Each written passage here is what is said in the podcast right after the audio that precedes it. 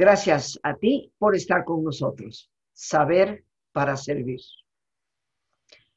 Hace ya algunas semanas, queridos amigos, nos solicitaron un tema y con gusto lo hemos ya preparado.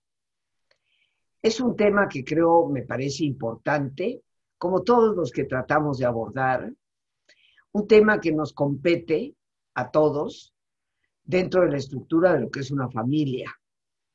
Hemos titulado a nuestro programa hoy El rol de los abuelos. ¿Qué papel en realidad juegan los abuelitos en la vida de sus nietos? De hecho, en la vida de los hijos, porque para tener nietos previamente se tuvo hijos. Y en muchas ocasiones el rol de los abuelos puede ser de enorme ayuda para esos padres, como posiblemente nuestra experta nos lo dirá. En ciertas ocasiones, tal vez el rol se confunde. Eh, hemos esperado todas estas semanas, yo diría y algunos meses, para tratar el tema que nos solicitaron, porque queríamos tener a una persona que conozca profundamente de lo que hoy vamos a hablar y nos sentimos muy honrados en el programa. Nos acompaña una gran amiga a quien aprecio y estimo muchísimo, una gran experta. Ella es la doctora Marta Pardo, doctora en psicología, autora de varios libros sobre lo que es la tercera edad, precisamente, y madre y abuela, ella misma. Así que, ¿quién mejor que con la teoría, el conocimiento y la experiencia nos puede hablar de el rol de los abuelos. Marta, muchísimas gracias por estarnos acompañando. Eh, siempre es un privilegio tenerte en el programa, hablar de estos temas que conoces en profundidad. Y bueno, el rol de los abuelos, dándote las gracias y la bienvenida. ¿Qué te parece si le metemos el diente? Por supuesto, Rosita, me encanta esto de meterle el diente y es un honor para mí estar contigo. Muchas gracias por la invitación y estoy aquí con todo el gusto y el cariño. Mira, eh, el rol de los abuelos, eh, por las personas que a veces consultan con uno, se puede a veces malinterpretar, pero me parece que el rol de los abuelos es importante.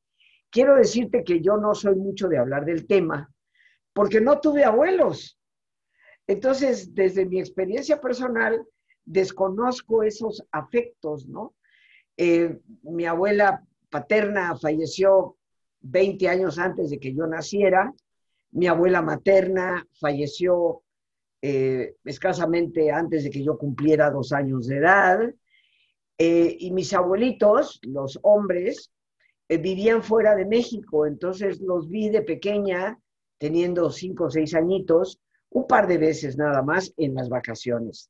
Pero fuera de eso ya no tuve contacto con ellos. Entonces no supe lo que era ese consentimiento del abuelo o la injerencia a veces de los abuelos en la vida familiar.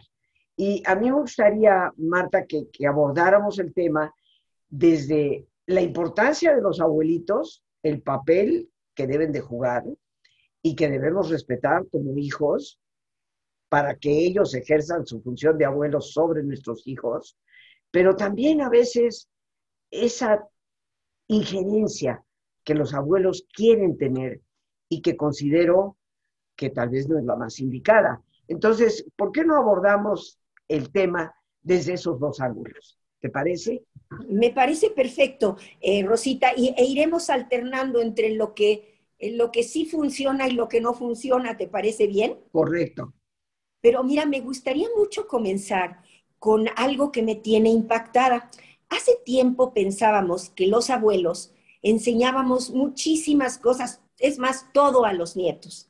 Y oh, sorpresa, Rosita, ahora los nietos nos enseñan muchas cosas. Desde que existe la tecnología, las redes sociales y todo este apertura que tenemos al mundo a través de la tecnología, realmente los nietos pueden ser nuestros grandes maestros. Y ahí, Rosita, es todo un reto, porque ¿cómo establezco mi relación con los niños, con los nietos, desde una posición de que sí, yo tengo experiencia de vida, pero ellos tienen experiencia tecnológica? Y necesitamos compartirla. Y fíjate que para mí ha sido apasionante tanto lo que he vivido personalmente como lo que he podido orientar a algunas personas. Y mira, lo más eh, relevante es que cuando los abuelos pedimos ayuda a los nietos y ellos nos, nos empiezan a dar esa ayuda y sobre todo con buena voluntad, es, es, impresionante, Rosita, que en vez de tener mi instructivo aquí tengo a mi nieto y él sabe todo, conciencia infusa. Él no necesitó manual, no necesitó nada. Abuela, apriétale aquí, apriétale allá. Tú le tienes que decir despacito porque no aprendí, esperando que el nieto tenga paciencia para volverte a explicar, pero te sacan de los apuros. Y es impresionante. Yo agradezco tanto cuando los nietos de veras se abocan a decir, yo voy a ayudar a mi abuela, yo voy a ayudar a mi abuelo. Es como un nuevo trabajo que pueden tener padrísimo. Ahora, por supuesto que hay momentos en que a los nietos no les gusta, que ni a los hijos tampoco ayudarte, y ahí es donde nos vemos los, abuelos como hombres y mujeres al agua. ¿Qué hacemos? Em, bueno, en, en, esos casos pedir ayuda externa, como por ejemplo tener el apoyo de algún profesor de computación que nos ayude, ayuda porque así no cargamos la mano a nadie. Y solamente en los casos especiales pido a los nietos. Cuando se puede que los nietos sean los principales y los hijos también apoyen, pues es una delicia. Pero si no, hay manera de arreglar esto para no sentirnos mal, porque el chiste es que los abuelos no nos sintamos rezagados. Y más ahora en esta pandemia, en que realmente hemos pasado tanto tiempo solos los abuelos y las abuelas, pues entonces eh, realmente si no tenemos eh, acceso al mundo, verdaderamente nos aislamos y nos sentimos mal. Entonces ha sido importantísimo, primera, que nos enseñen, pero luego también tener oportunidad de tener, ya sea por Zoom, ya sea por videollamada, por lo que sea, acceso con ellos y vernos, aunque sea de lejos. Es tan enriquecedor que nos regalen un ratito y verlos, verlos como, aunque no te des cuenta exactamente de cómo están creciendo, pero sí te das cuenta de una parte algo mágico que quiero empezar con esto también es que, ¿qué esperar de tu nieto? Pon tú que ya estamos hablando con el nieto, ya sea por teléfono, por videollamada, por Zoom, por lo que sea. Bueno, es muy importante que los adultos mayores, los abuelos, tengamos en cuenta que al nieto le tenemos que hacer preguntas específicas para que la conversación fluya. Si le preguntamos cómo estás, nos contestan bien, y ahí se acabó la plática. Pero si yo le pregunto, eh, ¿cómo estás? ¿Cómo te fue en tal materia? Oye, ¿y qué estás aprendiendo ahorita de matemáticas? Oye, ¿y tú ves a tus amigos por, por videollamadas o por Zoom? Eh, ¿Qué tal con tus maestros? ¿Se te dificulta? Eh, ¿Se te facilita? ¿Cómo le haces? Si uno hace estas preguntas concretas, permite que el nieto sea concreto y ya no te contesta bien. Entonces, yo pido a los abuelos que nos estén escuchando que es muy importante tener en cuenta esto, ir haciendo las preguntas. Cuando el nieto se quiere explayar, pues qué maravilla, pero generalmente no se explayan. Y esto es importante. Y luego también es muy importante ir cuidando el rol de abuelos, hijos y nietos, que no se confunda, como tú decías al principio, Rosita. Mira, los problemas empiezan cuando empieza lo, empieza lo confuso. Lo confuso que quiere decir que mis, mis hijos piensan que yo no tengo ningún que hacer y que va a ser maravilloso que me vengan a dejar a los nietos sin siquiera casi preguntarme, nada más decirme, ahí te van, porque yo tengo que trabajar, tengo una junta, tengo lo que sea. Ahí empieza la confusión. ¿Por qué? Porque nadie me preguntó si podía o no podía. A lo mejor yo como abuela tuve que dejar de hacer lo que tenía que hacer y tal vez lo haga con gusto una o dos veces, pero si esto se convierte en un patrón, me empieza a pesar y a lo mejor hasta los recibo de mal humor. Y esto pues sería muy lamentable.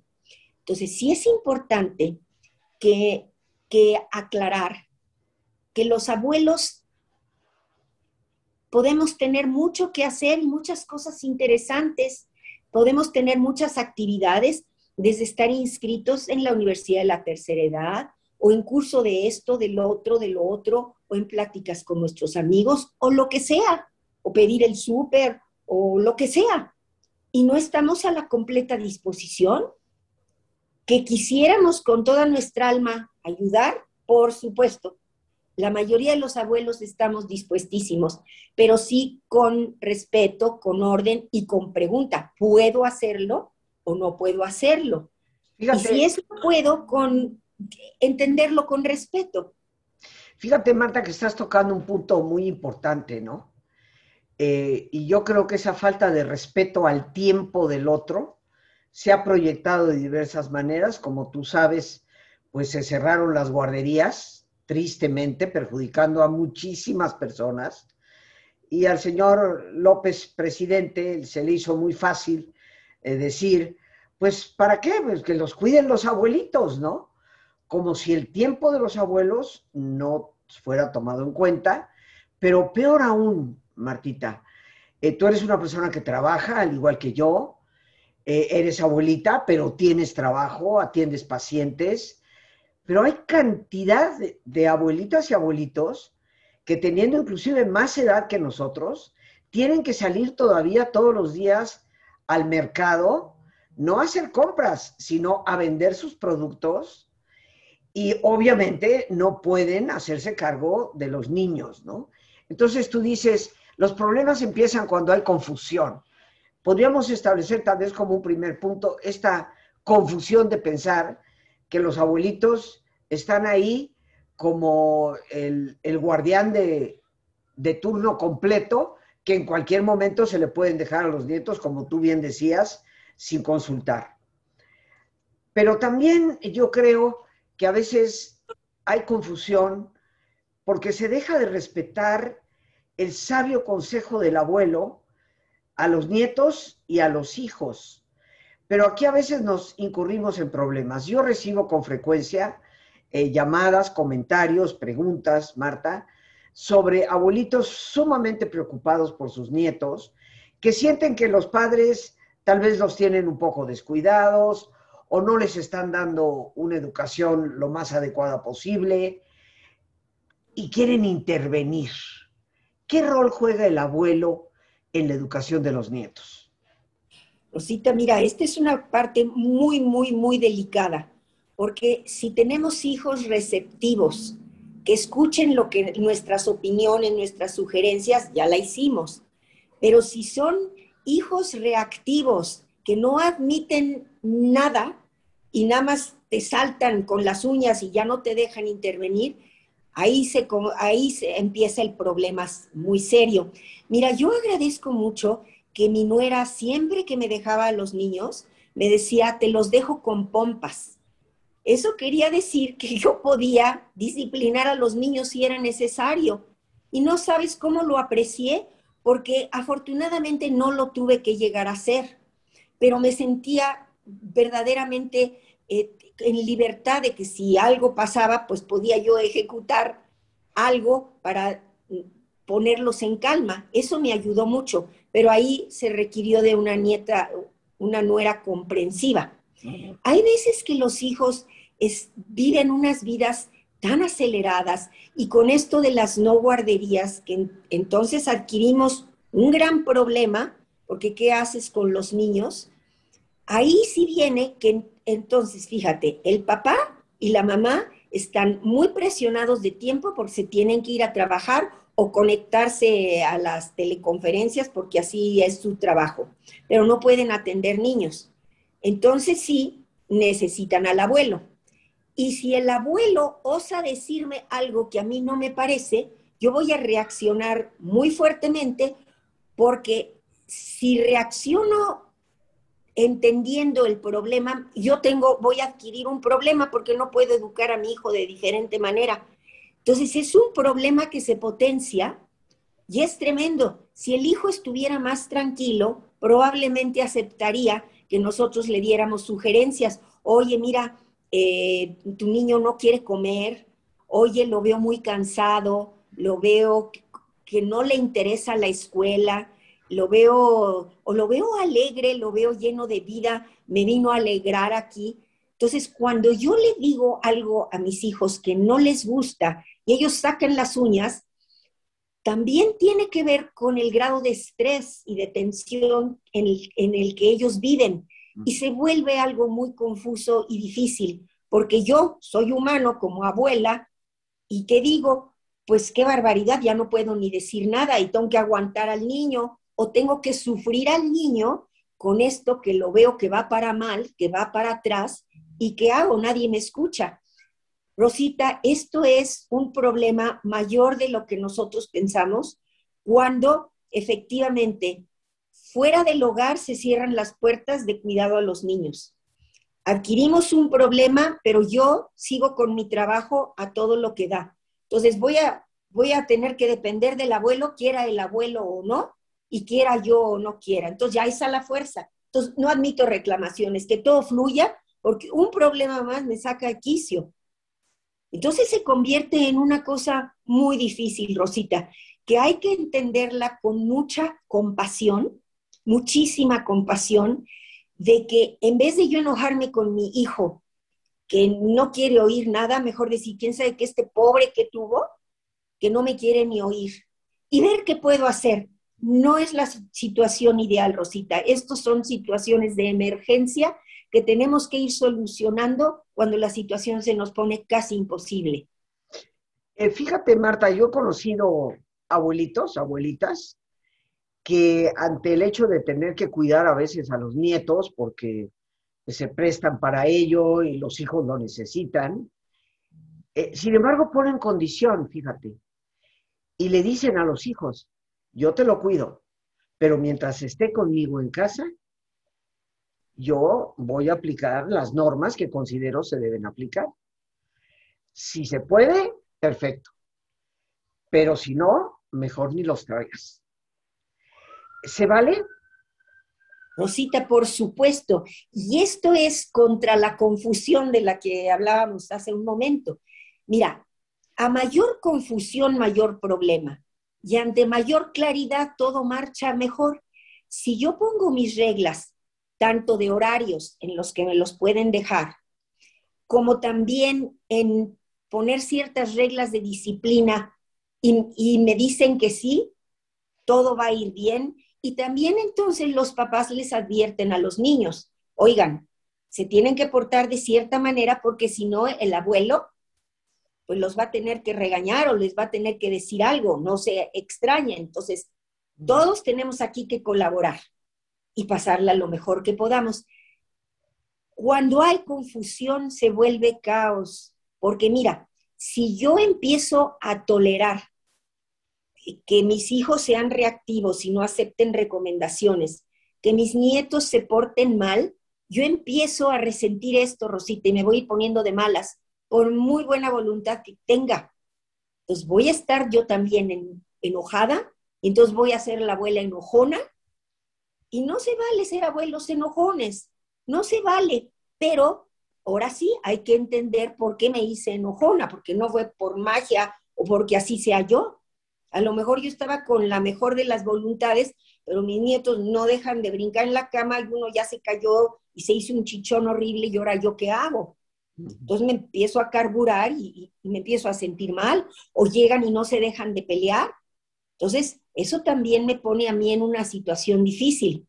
Ahora, aquí el chiste es que los abuelos tengamos como un kit de emergencia. Y el kit de emergencia, bueno, además del de auxilio, primeros auxilios, que sería muy bueno tener, es también de primeros auxilios emocionales. Cuando yo veo que se empiezan a calentar y que ya se empiezan a pegar horrible, inventar algo, Rosita, algún juego, algún cuento, algo que lo saque de esto. Ahora, esto por supuesto requiere de mucho esfuerzo de mi parte, de como abuelo o abuela, y no siempre puedo, pero en la medida de que pueda, que se me ocurra algún juego yo no sé si ponerlos como a escondidillas, cosas simples. Yo no estoy hablando de nada complicado, ni de nada de salir, y ahora en la pandemia que tenemos que estar recluidos, algo en la casa. Escondidillas casi siempre funciona bien. Y el abuelo, abuela, necesita hacerse el, que no los encuentra para que el juego dure, porque si los encontramos luego, luego, pues ya valió, ¿no? Y permitir también que ellos nos ganen. Ir, unas veces gano yo, otras veces gana tú. Ahora, contarles cuentos, esto les, les alegra mucho. Mira, eh, si los abuelos pudiéramos ir haciendo una pequeña colección de cuentos o supiéramos inventar cuentos, a los niños les gusta mucho y algunas veces los contamos nosotros o los leemos nosotros y algunas veces los nietos. Ahora, algo que funciona y que hacía mi mamá, que nos encantaba a todos los hijos y nietos, que inventaba personajes. Y estos personajes iban teniendo capítulos. Y los niños ya pedían, a ver, abuela, de la de Lito y Lita. Y entonces tú ya entrabas en un nuevo capítulo de Lito y Lita y los niños intervenían. Alguna vez que a mí me tocó, eh, se me ocurrió porque eran tiempos de Navidad y yo siempre solía eh, salir a comprar la piñata con ellos y me gustaba para la posada en casa comprar la piñata de, de siete picos, de acuerdo con los pecados capitales. Y un día resulta que se me ocurrió armar un cuento que llegamos al mercado y que no había la piñata, que no existía, que ese año habían hecho de Santa Claus, de, del muñeco de nieve, de Rodolfo, de lo que quieras, pero no de, de siete picos. Entonces, ante el problema de que fueron a varios mercados los niños, resulta que la abuela en un momento dado dijo, niños, ya nos dimos por vencidos, ¿qué les parece que vamos a la papelería y compramos todo y armamos nuestra piñata. Y entonces es el hacer la piñata y explicarles lo de los siete picos, cómo llegó a México la piñata, y se convirtió en algo muy divertido. Pero eso se me ocurrió, Rosita, no sé cómo, porque podía no haberse me ocurrido. Claro. Entonces, yo les pido a los abuelos que con lo que tengamos, ¿sí? Un sillón ahí especial que, al que solo te sientas cuando tienes alguna cosa importante que contar, cosas, ir inventando. ¿Sí? Fíjate, algo que es muy importante, eh, Martita, antes ya de irnos a nuestro ejercicio, es recordar que por más tecnología que tengan los niños, siguen siendo creativos. Y por lo tanto, despertar esa creatividad de otras maneras siempre puede llegar a funcionar. Eh, vamos a seguir conversando, queridos amigos, pero ¿qué les parece si nos vamos a una pausa, como siempre lo hacemos, con nuestro ejercicio de relajación, pidiéndote, como es nuestra costumbre, que te pongas cómodo. Y si te es posible hacer el alto completo, el alto total, pues qué mejor que cerrar tus ojos. Y en una posición cómoda, con tus ojos cerrados, toma conciencia de tu respiración, del entrar y del salir del aire en tu cuerpo. Imagina cómo el inhalar, así como llevas oxígeno a tus células, inhalas también serenidad para tu mente. Al exhalar, así como tu cuerpo se libera de toxinas, imagina cómo en ese aire que sale, también te liberas de todas las presiones y todas las tensiones. Y relaja tu cuero cabelludo. Todos los músculos que cubren tu cabeza.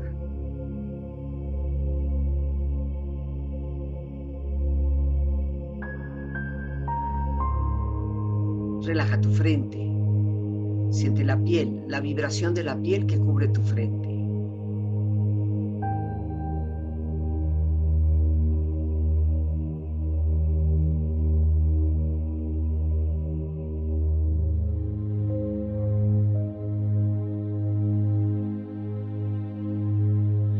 refleja tus párpados, los tejidos que rodean tus ojos.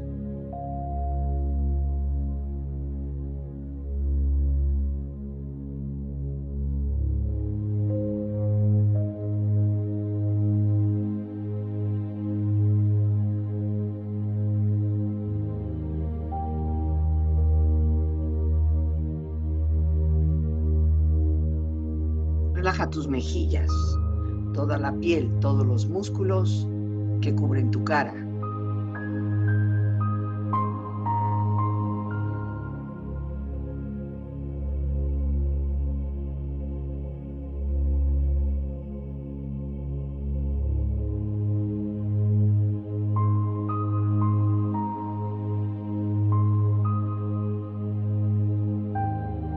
Relaja tu cuello y tu garganta. Siente su flexibilidad, equilibrio, balance.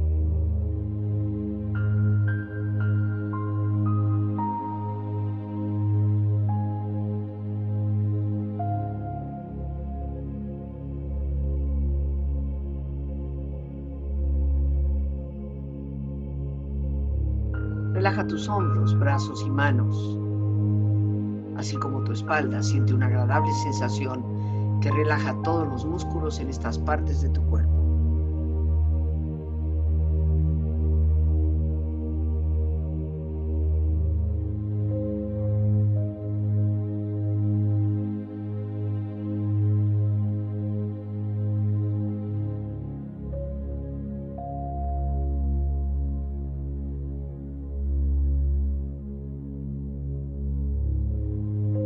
Relaja tu pecho exterior e interiormente, relajando todos los músculos, imaginando a todos tus órganos internos funcionar rítmica y saludablemente.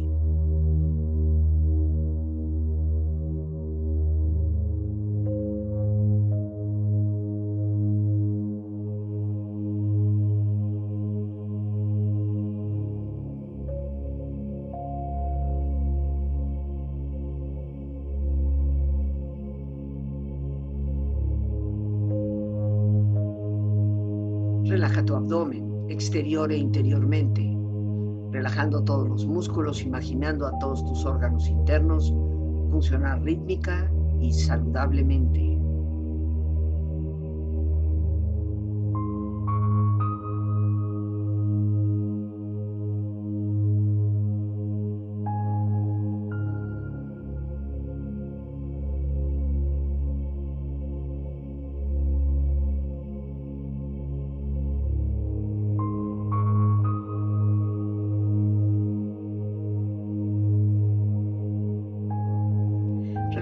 Muslos, tus rodillas, siente la piel, la vibración de la piel que cubre estas partes de tu cuerpo.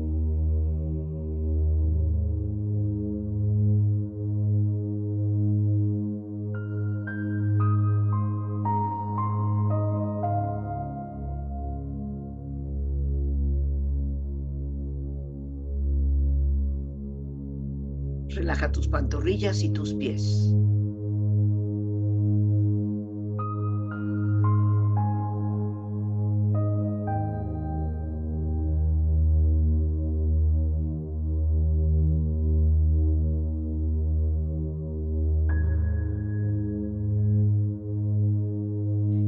Cuerpo profundamente relajado, proyecta en tu mente la imagen de un lugar ideal para el descanso. Imagina los colores, los sonidos, los aromas. Es una escena de belleza y paz. Siente estar ahí.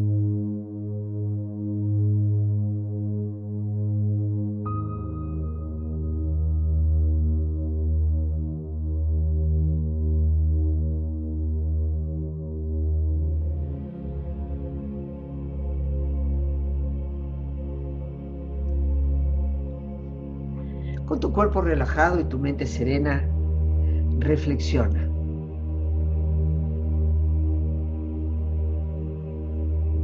De los padres recibí la formación ética, práctica y académica,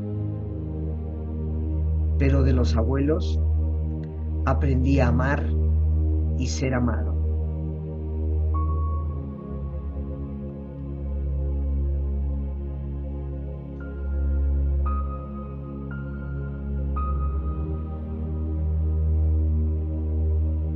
Nadie puede hacer por los niños pequeños lo que hacen los abuelos. Los abuelos tienden a rociar polvo de estrellas sobre la vida de los niños pequeños.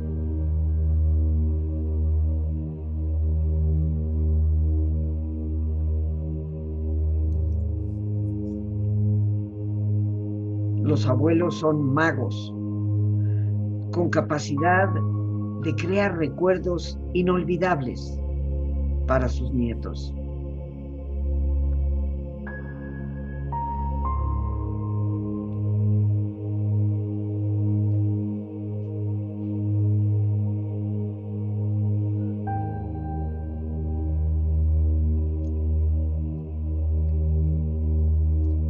Respira profundamente.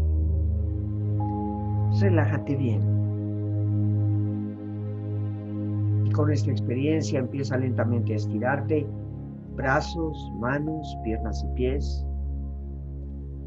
Moviendo tu cuello, bostezando si lo deseas. Haciendo que tu cuerpo retome su nivel de actividad habitual hasta muy lentamente abrir tus ojos.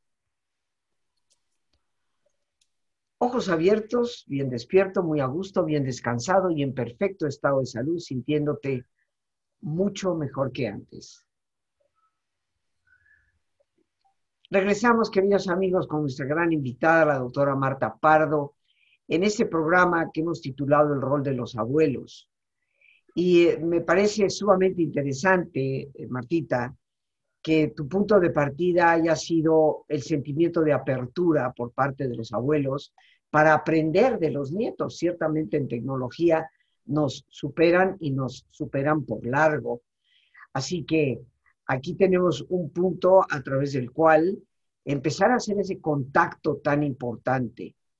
Pero también hemos hablado de la importancia que tiene que si los hijos encomiendan a sus propios padres el cuidado de los nietos, se les dé la debida autoridad mientras están por lo menos en casa de los abuelos, de poder guiar y conducir la forma de, conducta y los hábitos que los niños deben de tener.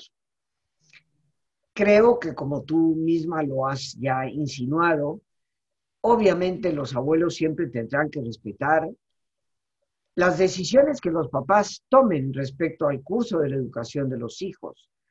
Pero como una primera pregunta que yo te hago, ¿se vale en el momento en que los padres le impiden a los abuelos la corrección de los niños cuando están en el territorio de los abuelos? Pues tal vez se vale, ¿no? Decir, mira, si yo no voy a poder corregir al niño, ni decirle qué hacer o qué no hacer, pues mejor no lo traigas. Mejor busca otra persona, eh, otras formas de atender al niño. Entonces, esa es una pregunta que yo te quiero hacer, punto número uno.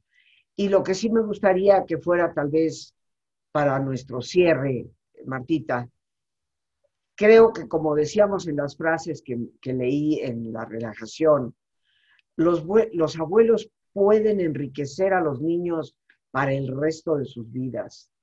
Me consta y sé de la cantidad de personas que hablan de cómo aquella historia del abuelo le marcó para siempre.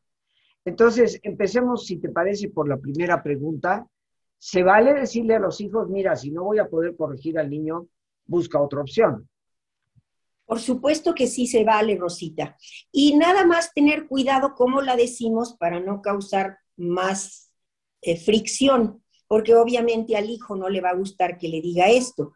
Pero, ¿sabes, Rosita? Estamos en todo nuestro derecho, porque no se vale que te manden niños insubordinados o niños que te vienen a destruir tu casa, niños que no te obedecen y te vuelven loco. Entonces es entre que hago mi salud mental peligra, entonces sí necesito yo eh, poner unas reglas del juego. Con todo gusto lo hago, pero con reglas del juego. Y aquí es importante, con todo gusto, pero con reglas del juego. Y si no, mira, te pido por favor, en buena onda, que busques a alguien más, porque a mí esto me va a generar un problema hasta de salud. Y, yo voy a estar mal si tú no me permites esto. Entonces, establecer esta regla eh, quita confusión, Rosita, ¿sí? Entonces ya hay una regla, aunque no sea muy explícita, pero ya hay una regla, ¿sí? Entran los niños y ya son tus reglas, ¿sí? Salen las de sus papás. Y son dos reglas diferentes que no tienen por qué confundirse. Me encantó en la segunda parte de la pregunta lo que decías sobre el polvo de estrellas, que los abuelos podemos ser polvo, polvo de estrellas. Qué hermoso decir, yo tengo mi varita mágica llena de estrellas para repartirlas. Si voy con esa visión, teniendo en cuenta que alguna huella les quiero dejar, lo importante es que yo, abuelo, me pueda conectar en cada momento de la vida de los nietos. Y esto sí va a requerir de mi experiencia.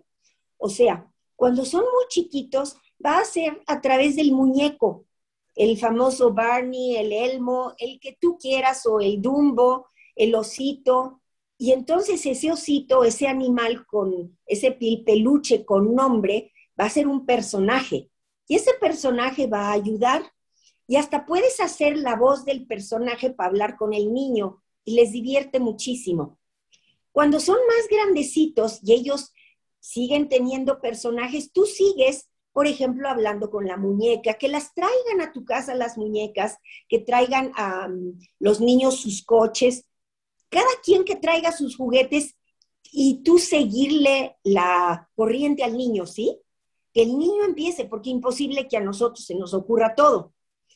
Le sigues la corriente al niño y de alguna manera inventas Mira, hay veces que yo he sabido de abuelos que en un piso lavable eh, pintan con gis o con lo que tengan o con plumones o lo que sea, eh, pistas para que por ahí vayan los cochecitos, le arman a la muñeca una casita, aunque sea nada más de un silloncito ahí o lo que sea, le arman una camita, lo que sea, pero ya hace que el juego vaya.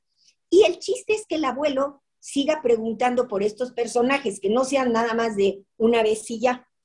Y luego, cuando los nietos van creciendo, algo que funciona, me ha funcionado a mí y le ha funcionado a muchísima gente, es a través de las redes sociales tener tus mensajes personales con ellos, no a través de los papás. Ya cuando el niño tiene su teléfono, mándale mensajitos. Y funciona muy bien que te mandes un mensaje en la mañana y en la noche. O sea, el abuelo siempre pendiente y da pie a que unos nietos contestan y otros no. Pero bueno, pero yo estoy en continua comunicación y esto ha dado un resultado maravilloso. Cuando se puede ya por videollamada, por Zoom, por teléfono o por visita de lejos o de cerca, bueno, pues ya eso es diferente. Pero cuando estamos muy restringidos, con que estemos con mensajitos, de verdad funciona. Pero mensajitos que los nietos sepan que son para ellos. Y le preguntas cómo le fue en su examen, todo lo que le vaya pasando, si no se da por teléfono no se da por videollamada, por mensajito. Y se arma una muy bonita relación. Y a mi abuelo le importo. Y fíjate que yo creo que en ese rol de los abuelos que rocían ese polvo de estrellas, eh, van a estar las grandes lecciones de vida, ¿no? porque los abuelitos pueden, de acuerdo a la edad que tenga el niño, educar en valores, educar en lo que, en lo que va a quedar ahí. Algunas personas dicen, pero ¿qué va a recordar un niño de 6, 7, 8 añitos de la moraleja de la historia que le contó el abuelo? Y tú y yo sabemos dentro del campo de la psicología que recuerdan mucho más de lo que podemos imaginar, sobre todo cuando los golpes de la vida les llegan en su adultez y pueden retomar ahí como una conexión con aquel mensaje recibido a temprana edad. Entonces, considero que el rol de los abuelos es también el rol de educadores en valores, el rol de educadores en aquello que va a contar para la experiencia de la vida. Marta, pues hemos llegado ya prácticamente al final del programa. ¿Algo que quisieras añadir? Mira, yo quisiera añadir que de veras hagamos alcancía de polvo de estrella para irla repartiendo. Si nos armamos de esta actitud y decimos, aunque sea difícil, aunque sea lo que sea, yo les voy a dar polvo de estrellas y voy a mandarles luminosidad, así lo haremos. Y si a mí me recuerdan como la abuela que estaba yo contenta repartiendo estrellas, creo que ese va a ser algo que les puedo dejar de lo que me voy a sentir orgullosa. Invito a todas las personas que nos estén escuchando que armen su kit de polvo de estrellas y vayan viendo cómo lo reparten. Precioso, precioso pensamiento, Marta. ¿Algún teléfono, algún correo donde las personas puedan contactar? Eh, porque sé que sigues recibiendo a personas, ¿verdad? Y Rosita, eh, a, distancia ha sido maravilloso esto.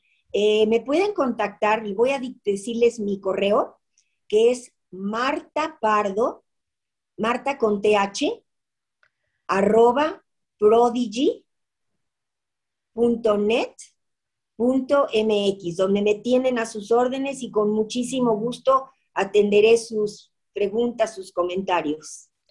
Muchísimas gracias a nuestra productora Lorena, que ya ha puesto ahí al calce tus datos para el correo a través del cual puedan ustedes contactar a nuestra invitada Marta Parto, doctora en psicología, autora de varios libros, hemos hablado de ellos en algún momento en el programa, experta precisamente no solo desde el conocimiento, sino de la experiencia en lo que es la tercera edad, y en este caso, como abuelita, en ese rol de abuelos para los nietos. Marta, yo te quedo inmensamente agradecida por tu participación. Gracias, Rosita, es recíproco y también te mando polvo de estrellas y al público también. Muchísimas, muchísimas gracias.